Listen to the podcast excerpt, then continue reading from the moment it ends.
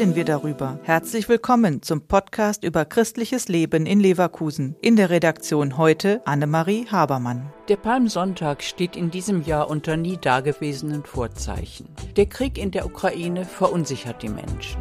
Im Rat der Religionen ist man sich bewusst, dass die aktuelle Situation für alle nur schwer zu ertragen ist. Aber man möchte den Menschen Mut machen. Die Christen beginnen die Karwoche im Glauben an die Auferstehung. Für Stadtdechant Monsignore Heinz-Peter Teller heißt das, es geht um die Mitte des christlichen Glaubens, um das Geheimnis von Tod und Leben, Dunkelheit und Licht, Verzweiflung und Hoffnung und der Botschaft am Ende siegt das Leben und das Licht.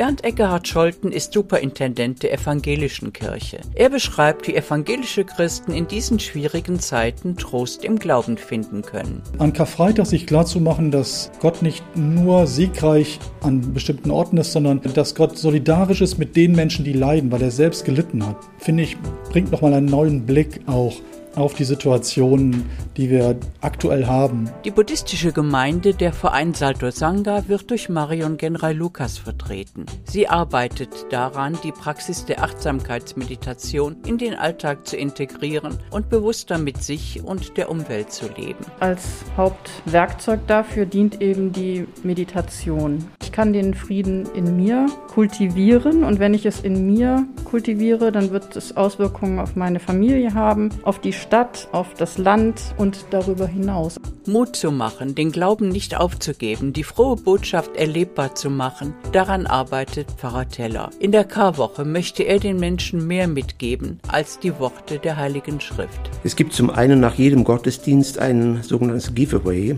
irgendwas, was man mitnimmt, ein Palmzweig, so ein Handschmeichlerkreuz oder eine Osterkerze, immer als Zeichen der Hoffnung und des Lebens, die man mitnehmen kann nach Hause nach jedem Gottesdienst. Der Podcast ist eine Produktion der Medien Medienwerkstatt Leverkusen, der Ort für Qualifizierungen rund um Radio, Ton und Videoaufnahmen. Weitere Informationen unter www.bildungsforum-leverkusen.de slash Medienwerkstatt.